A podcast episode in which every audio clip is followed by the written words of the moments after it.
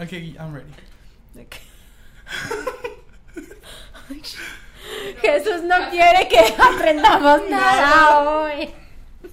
Pecadores.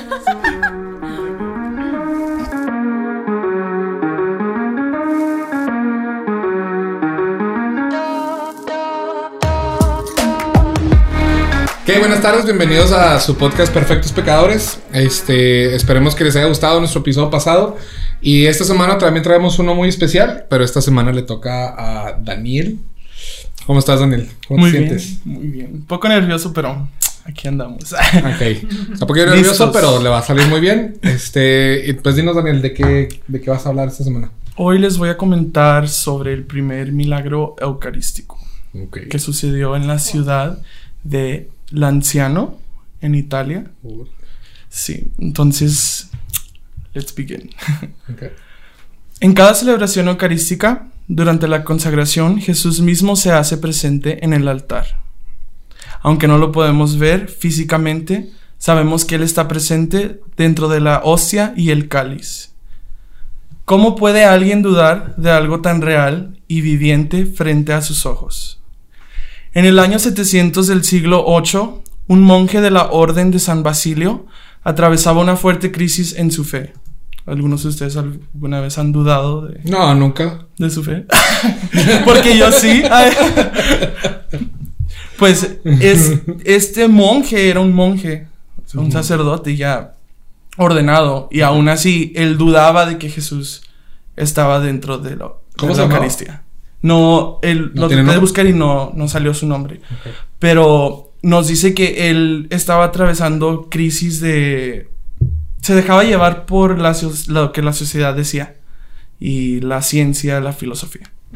Entonces, otras cosas tomaban la prioridad en su corazón y en su mente. Cosas como la ciencia, como les comentaba, su conocimiento y sabiduría que estaban por encima de Jesús en su vida.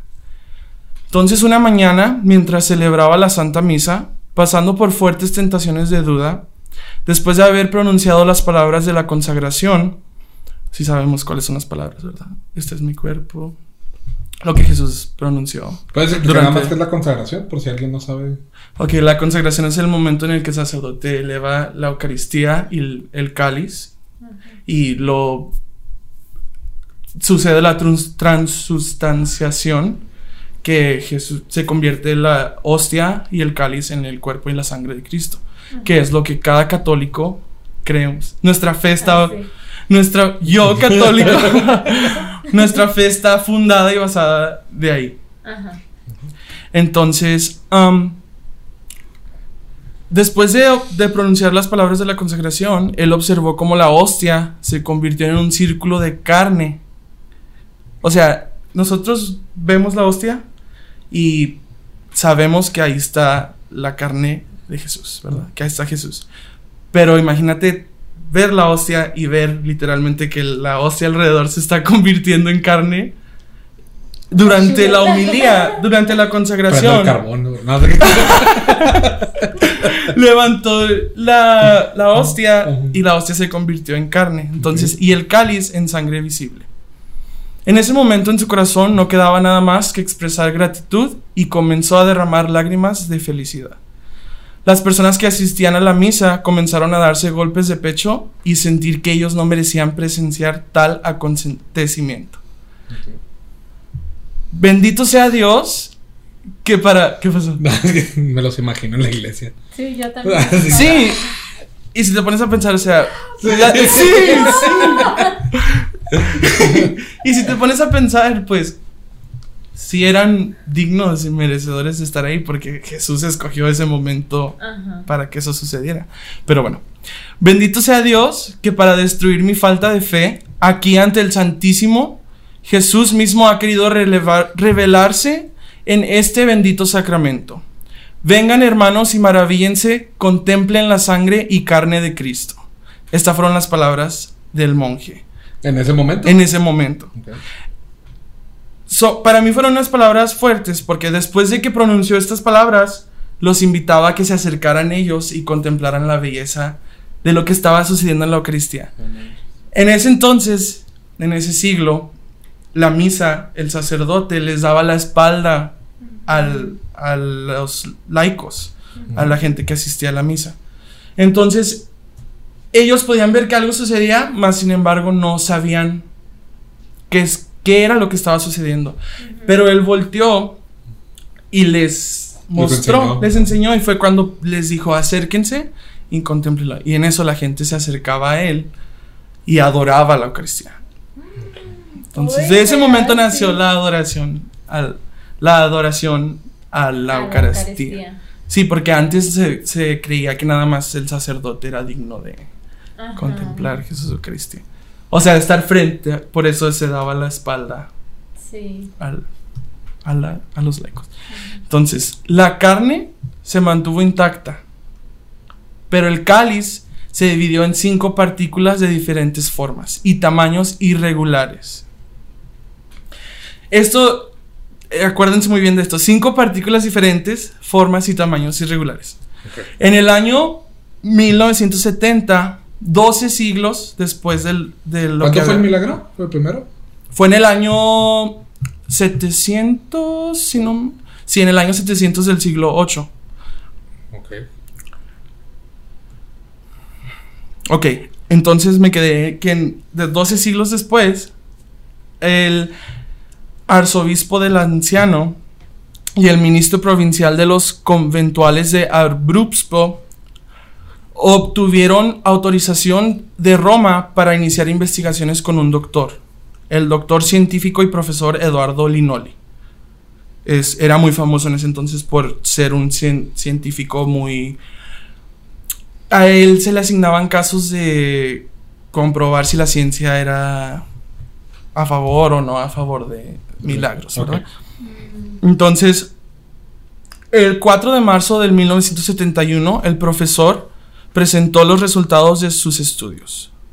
La carne milagrosa es verdaderamente carne constituida del tejido muscular del corazón.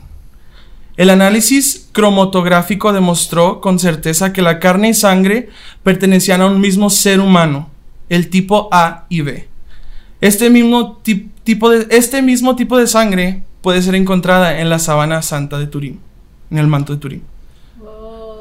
Y este mismo tipo de sangre es un tipo de sangre que es muy común en las poblaciones del Medio Oriente. Jesús era del Medio Oriente. Además de esto, el doctor Linoli descartó el rumor de una falsificación, porque pues pasaron 12 siglos, obviamente la gente decía. O- otra cosa que les quería contar, después de que sucedió el, sucedió el milagro, ellos guardaron la hostia y el cáliz dentro de un reliquiario de, marf- de relicario de marfil. Entonces ahí se mantuvo y la hostia se mantuvo intacta. Haz de La cuenta carne que no se descompuso ni nada. no, y era alrededor de la hostia era carne, pero el centro permanecía la permanecían partículas de pan, del la de la del pan. Entonces, cuando él, des- él descartó que, era una que no era una falsificación, ¿verdad?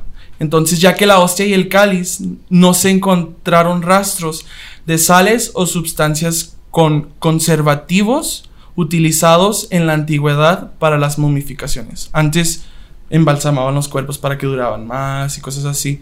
Entonces la gente decían, es, tiene preservativos o algo para que se mantenga intacto, como por 12 siglos no le va a pasar nada. sí, sí, es carne. Y la sangre, ¿cómo no se va a coagular la carne? La sangre. Entonces, el estudio del doctor Linoli fue publicado en una revista de gran interés en el mundo científico. Después de que esto sucedió en el año 1973, se nombró una comisión científica para verificar las conclusiones del doctor Linoli. Entonces, después de que él hizo todos sus estudios por todo un año, No, no le creyeron. todavía no fue suficiente y tenían que nombrar una comisión científica para verificar si lo que él decía y lo que decía la iglesia era cierto. Entonces se realizaron 500 exámenes en un periodo de 15 meses. Los mismos exámenes y investigaciones que él hizo. Nada más se agregaron algunas que mostraban que la sangre fue extraída ese mismo día. Pero cada día que hacían la prueba ocurría lo mismo. No, ok. O sea, O sea, la sangre no se coaguló. no. Y cada día que hacían la prueba, pasaba lo mismo, como si la sangre hubiera eh, sido extraída ese mismo día. Y luego las cinco partículas que se dividió la carne la pesaban, las pesaban, ¿verdad? Cada partícula por individual. Cuando pesaban, cada una medía, pesaba lo mismo y por individual. Cuando las juntaban, pesaban lo mismo que pesaba cada una por individual. Pero esa era la sangre, ¿no? La sangre se dividió en cinco partículas. Sí, sí, sí. Por eso, haz de Ok. cuenta, tienes cuatro partículas y cada una pesa lo mismo. Pero cuando juntas las cuatro, Pesaba aún lo pesa lo una. mismo que una. entonces no se hallaban la respuesta al por qué. Entonces, en la carne se descubrió que era un tejido vivo porque respondía a todas las reacciones clínicas propias de los seres vivos. O sea, cada cosa que se. Cada examen que se le hace a una persona para saber si. si está viva, se le trató de hacer a la carne Ok. y reaccionó a todo. Que era una carne Sí viva. estaba viva. Sí. Entonces, ok, nada más Células me con- quiero... Poner en orden todo. mm, tengo una pregunta más bien.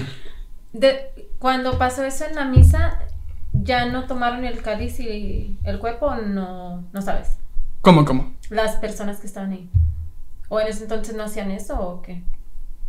O sea, porque No, todavía tenían no se, sangre. o sea, no se explica qué sucedió bien. O sea, ¿no? no les dieron. eh, Nada eh, más se eh, la Eucaristía que se transformó y la sangre la guardaron. O sea, eso ya no se- Inmediatamente en un No se les dio a las personas No. eso. Ok, sí, esa. Pero obviamente Con- co- continuaron Haciendo estudios. recibiendo la, la Ah, o- ok. o- comunión. Es lo que me preguntabas, ¿verdad? O sea, Sí, sí. Si eh, después del milagro recibieron comunión, Sí. claro, pero en la sangre y el, el- O sea, eso la carne, no. no, Otro. no lo consumieron. Ajá. Que si eran veganos o algo así. ¿no? Por eso no debemos ser veganos. No te creas. Porque la carne es vida. No te creas. No te creas, no te creas. Aquí amamos a todos. Lo que esto quiere decir es que la carne y la sangre del anciano, del anciano italiano, de el anciano, parecen como si fueran recientemente extraídas de un cuerpo vivo confirmando lo dicho por el doctor Linoli. Es lo que les decía de la sangre recientemente extraídas. O sea, cada vez que hacían un, hacían un examen, salía como si hubiera estado. Sí, no era sangre extraída. vieja. Exacto. Hoy en día acuden peregrinos a la ciudad del anciano para contemplar, venerar y adorar el primer milagro eucarístico que continúa sorprendiendo a la fe y a la ciencia. Órale. Entonces ahorita si tú, si tú quieres ir a la, a la anciana Italia, puedes ir y va, vas a encontrar ahí el pedazo de carne y la sangre en los reliquiarios. Y de ahí fue donde nació la adoración nocturna. Oh, wow. Sí, porque la gente asistía y empezaba a adorar por toda la noche. Se convirtió como en una devoción el ir a, Ajá. a estar frente ese pedazo de carne vivo y esa Sí, sangre. manchos, ¿te imaginas que pase eso en una misa o algo? O Sí. como les pasó a ellos, pues obviamente te impresiona bien. Bien machín. ¿Ya no supo nada del padre que vivió eso? No, eh, no dice nada del padre, no, ni su nombre daba, pero... sí. Porque qué impacto, o sea, si pasó fue, o sea, fue por la duda que él tenía, ¿no? O bueno, así se hace ver que... Pues sí, fue por su, su duda, pero más bien a veces lo que estaba leyendo es que no, nuestra fe, mm, dudamos, pero no dudamos de que sí existe Dios, dudamos de lo que Dios dice. Entonces en ese momento él dudaba de, del si era verdad que Dios se hizo hombre y, Sí. y estaba presente en ese... Sí, o sea, él sabía que Dios existía. y Existía, todo, exacto. Pero pues en la iglesia católica lo hemos dicho, o sea, nuestro fundamento es la Eucaristía, o sea, es, es- es lo que nos... Lo Entonces, que si nos no creía en la. Eucaristía, pues obviamente por eso tenía tantas dudas y por eso Sí. estaba teniendo tanta dificultad espiritual y todo eso. Órale. Qué loco.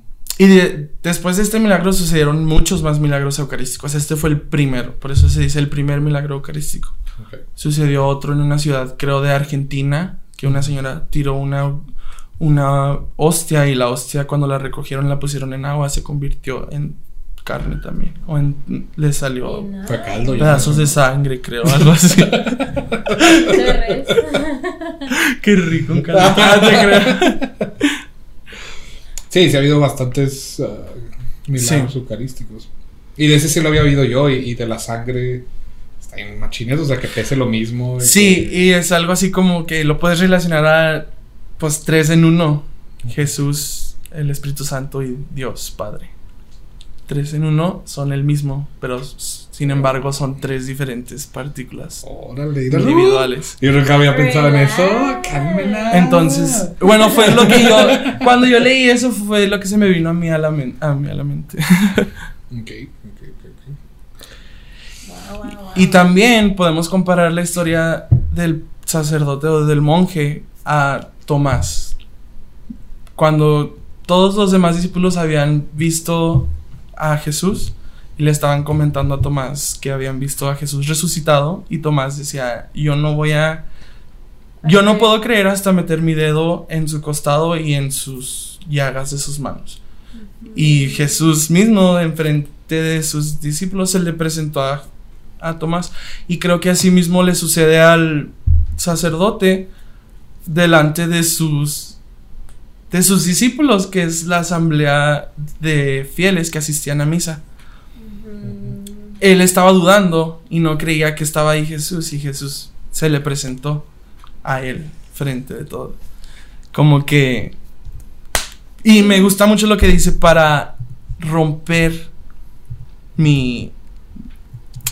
Sus palabras me gustaron mucho. Déjame, me regreso.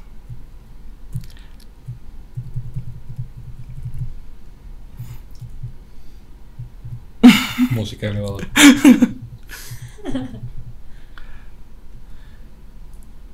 Para destruir mi falta de fe. O sea, no dice para probar que sí existe. Para destruir mi falta de fe.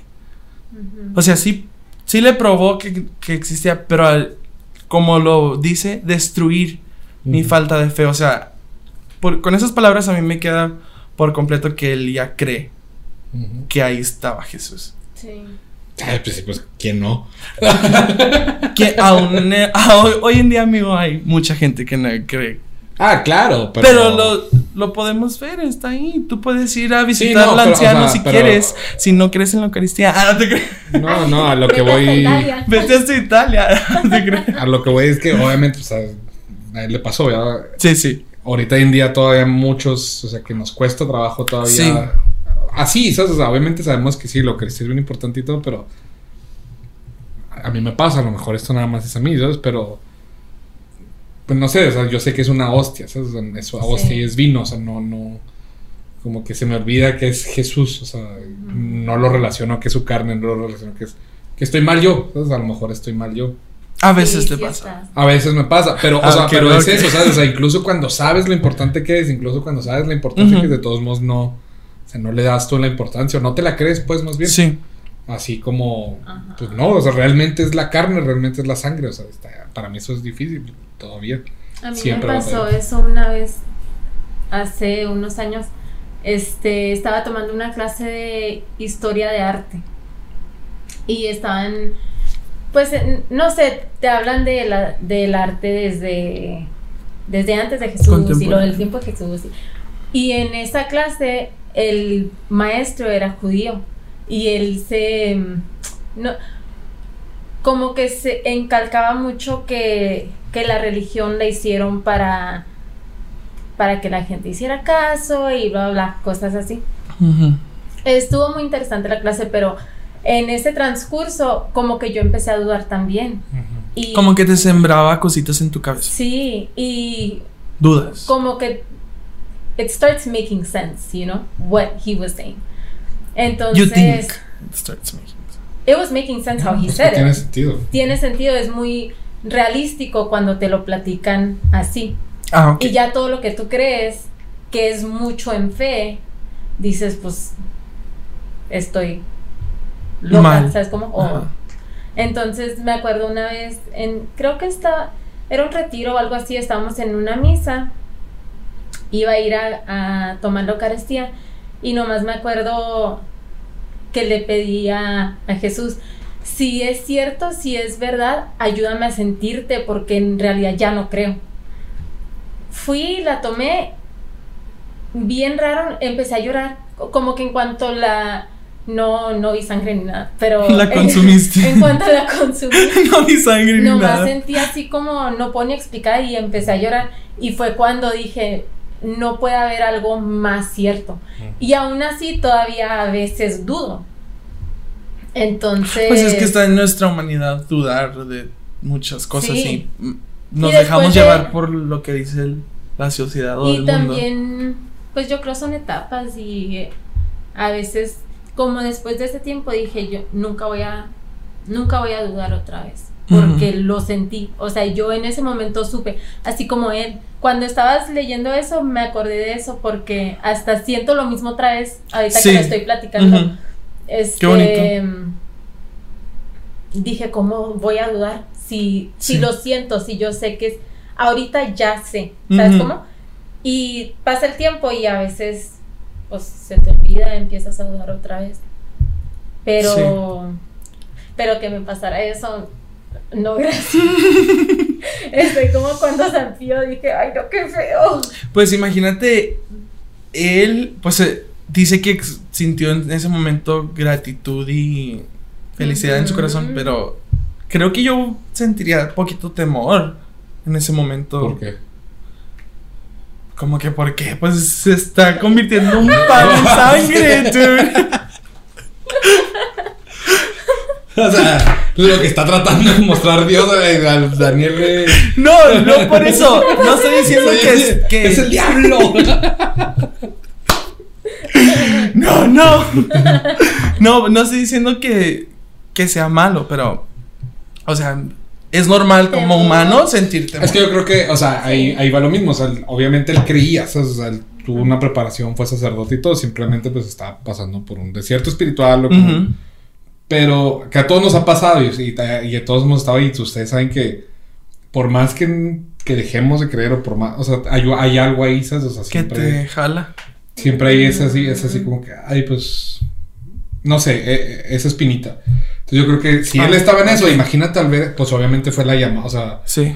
Todo mundo en un desierto espiritual buscamos señales o buscamos. O sea, son los gritos de ahogado al último, como tú, o sea, ya dime, déjame sentir algo. Sí, sí, no, pues ya me voy. Si no, ya estuvo, ¿sabes? Es el o último sea, paso. ajá. Ajá. Entonces a lo mejor Estoy el aquí padre así haciendo nada. Y creo que en ese momento, pues tú sabes, así como yo supe, yo supe que no. Que era para ti. Ajá, que, que yo lo pedí y me hizo sentir Ujú. algo. Porque yo en ese momento no tenía nada de fe, o sea, no. Sí, de que fuiste a la iglesia por- a fuerzas o algo, sí, ¿no? ajá. Por Sí, pues- costumbre o por. porque ya estaba nomás. Pues de él lo que se sabe es que era muy, muy sabio en las cosas de la iglesia teológicas, ah, filosóficas, pero se me empezó a meter mucho en la ciencia. Y fue cuando todo le empezó a afectar. Creo que es algo que cometemos el error. Es que A no, o sea, en esos tiempos mucho se pensaba que la ciencia estaba peleada con la iglesia y ahorita para nada es eso, o sea, el hecho de que se hayan metido tantos científicos para comprobar, ¿sabes? O sea, la iglesia no está para nada peleada con la, con la, con la ciencia, eso es un- una, no sé, como un, un malentendido muy grande en, en- en toda la, toda la humanidad, ¿verdad? De hecho, la iglesia está, va muy de la mano. ¿Por qué? Porque todo se tiene que comprobar. O sea, no, no nada más es así. Simplemente que sí. O sea, mucha gente se deja ir por, por cosas o, o, o se puede confundir, pues, si no Sí. tienen su fe Sí. muy, muy establecida. Y yo creo que le pasó como, lo- pues, como nos puede pasar a todos. Pero sí, o sea, esa llamada de Dios. Yo creo que, o sea, milagro eucarístico, pues ese se pudo ver, pero igual milagro eucarístico fue lo que Pues, te pasó a ti, ¿sabes? Ujú, ujú. O sea, el milagro de la Eucaristía pasa todos los días, es a lo que voy. Sí. Y se nos olvida, ¿sabes? O sea, no que no sepamos, no que no nada, pero el milagro eucarístico pasa todos los días. Exacto. Y es ahí donde fallamos, que se nos olvida, que nos hacemos costumbre, que haya todos los domingos, pues es la Eucaristía. Sí, como un. Como si no fuera nada, como si fuera otro ritual más. Exacto. Y, y ahí la diferencia entre en eso, ¿sabes? O sea, no es. Que en realidad es un milagro todos los Exacto. días que está pasando. Eso que pasó ese día pasa todos los días. Nada más no lo vemos, pero pasa todos los días. Ujú. Y eso es lo que dices. ah, cuando mm, me acuerdo así de estas cosas, dices, no manches. Pues importante". de hecho la Comisión Científica y la ONU sacaron, lo- después de publicar los estudios, sacaron un documento diciendo que reconocían los límites que tenía la ciencia. O sea, reconocieron, sí, los límites que tenía la ciencia y que no, no tenía, no encontraban una explicación a cómo es que esto puede suceder. Entonces, la ciencia básicamente they gave up. Well, they didn't they didn't give up. They just recognized that it wasn't Hasta aquí ya no podemos. ya no buscar. podemos buscarle más, no le podían en- ¿qué más? ¿Qué era de humano? ¿Qué más querían saber? Hasta ahí. Sí, no, pues ya no encontraron nada que no fuera real o que no Sí. estuviera ahí como modificado, lo que sea, ya no se encontró nada. Entonces, pues son esos. O sea, la ciencia no, no, tiene, no hay un resultado. Es un Sí. resultado inconcluso nada más. Y en esos resultados inconclusos, pues ya entra la fe. Y Sí. lo que puede llegar a ser. Pero no manches, qué chido. Eso que haya sido la misma sangre del manto, Sí. también está, Mm. está bien chido. La- el tipo A y B. O alguien lo planeó bien machintote o sí, sí. No, no, pues sí es cierto. O sea, ya quedó comprobado por la- el Vaticano Sí, y la sí, Iglesia claro, claro. Católica que fue el primer milagro. Eucaristía. ¿Sangre AB positiva? AB. AB nada más. Ah, ah, ya, ahí saben si alguien tiene la sangre de Jesús. En el Medio Oriente se encuentra mucho, amigos. Qué padre, ¿no? Que te pase algo así. Bueno, no así, pero. Algo similar. Bueno, como lo que nos Sí, contaba Jackie, que- qué bonito eso, porque es como que Jesús te está confirmando que está aquí contigo. Ajá. Que no. Sí, yo creo que se los he dicho muchas La veces. que es en tu o sea, Yo estoy seguro que jamás me cambiaría de religión o que nada. O sea, que esta es la religión porque. Amén. por lo por lo que es la Eucaristía y por lo que creo en la Eucaristía y por lo que sea la Eucaristía. Sí pasa muchas veces que se nos olvida y se nos hace costumbre y no le damos la importancia que es y o a veces ni nos confesamos y no podemos comulgar, pero no sé, como que estos recuerdos de no manches, o sea, tienes eso ahí enfrente todos los días. Sí. Es un milagro que está pasando literalmente Y cada lo desaprovechamos. y lo desaprovechas totalmente. Eso es buen recordatorio. Pero sí, es la única iglesia, la única religión que lo tiene, entonces. Yo creo que eso es La bien única y verdadera Iglesia Católica. Amén, hermano. Pues sí. Eso. ¿Algo más, Daniel? No. ¿Quieres compartir? Sería todo. Los invito a todos a confesarse y a recibir la Eucaristía. Porque ya vimos que es algo muy bonito que puede suceder dentro de nosotros. Y Jesús vive dentro de nosotros. Entonces, Así es. vamos bueno. todos a misa. Así es. ¿Algo más, Jackie? ¿Qué agregar? Mm, Yo los invito a, si no creen en la Eucaristía, que le pidan a, a Jesús o a Dios que, que les enseñe que sí es verdadero. Porque, porque cuando te das cuenta que sí es algo bien loco, bien inexplicable. Sí. Así es. Y ya, Cuando te agarra ya no te suelta. por más que tú quieras. Ay, nosotros acá. ya, por favor. Sí, y. Pues yo creo que, como dicen ellos, hay que probar la dulzura de Dios, o sea, pruébenlo. Amén. Pero pruébenlo con ganas, es así como, como los niños chiquitos, ¿verdad? Que no saben qué sabe y les das algo y luego ya. Pero le tienes que dar una buena mordida. Y si no te gusta, escúpelo. Y no lo vuelvas a probar. No lo escupo. no. Pero. No, sí, o sea, pero estamos tan seguros que no, o sea, que te va a no va a gustar, que no va a eso. pasar eso. O sea, si lo Sí, haces de corazón, sí. si lo haces de. con todo, o sea, eh, no hay vuelta para atrás. O sea, una vez que sabes lo que es y lo pruebas, o sea, jamás vas a dejarlo. Pero bueno, Bueno, muchísimas gracias por acompañarnos en otro episodio. Este, déjenos sus comentarios, sus likes, compartan nuestra página y ya nos empezaron a llegar este solicitudes de temas que quieren que les hablemos, los vamos a empezar a hacer este por semana, vamos a empezar a tratar de hablar de, de todos los que nos llegan. Pero si nos quieren mandar más, Muchos, ahí muchos. vamos, ahí vamos a estar, entonces déjenos para aprender todos juntos y nos vemos la siguiente semana. Bye, Bye, bye. gracias.